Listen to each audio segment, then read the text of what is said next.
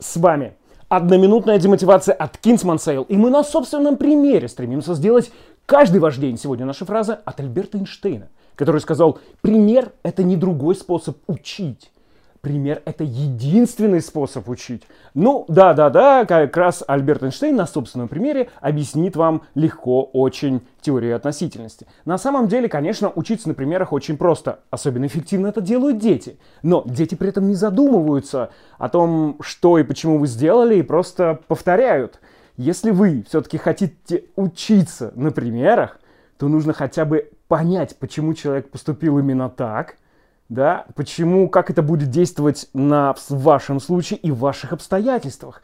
Поэтому, конечно, учиться на примерах это клево, но все-таки нужно применять голову, чтобы не превратиться в ребенка.